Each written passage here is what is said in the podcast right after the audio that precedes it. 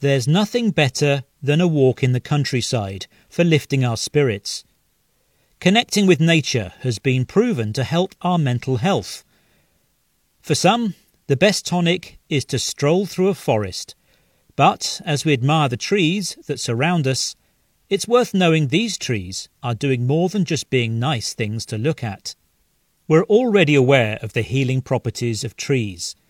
They produce oxygen and clean the air we breathe by absorbing about a quarter of all human caused carbon dioxide emissions.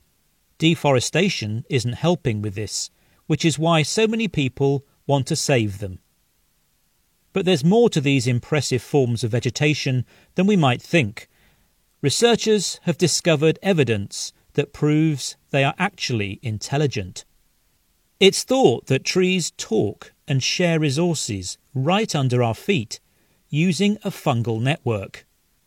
Under the ground are tree roots, and mingling among them, along with bacteria, are thousands of superfine threads of fungi, known as hyphae, and research has shown that they are all interconnected.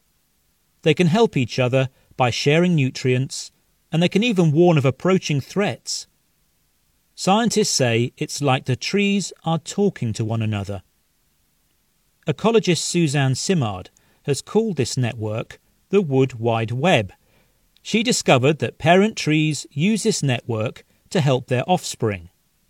Speaking to the BBC, she said, We found that the parent trees would favour those seedlings that were of their own kin versus the strangers by sending them more nutrients.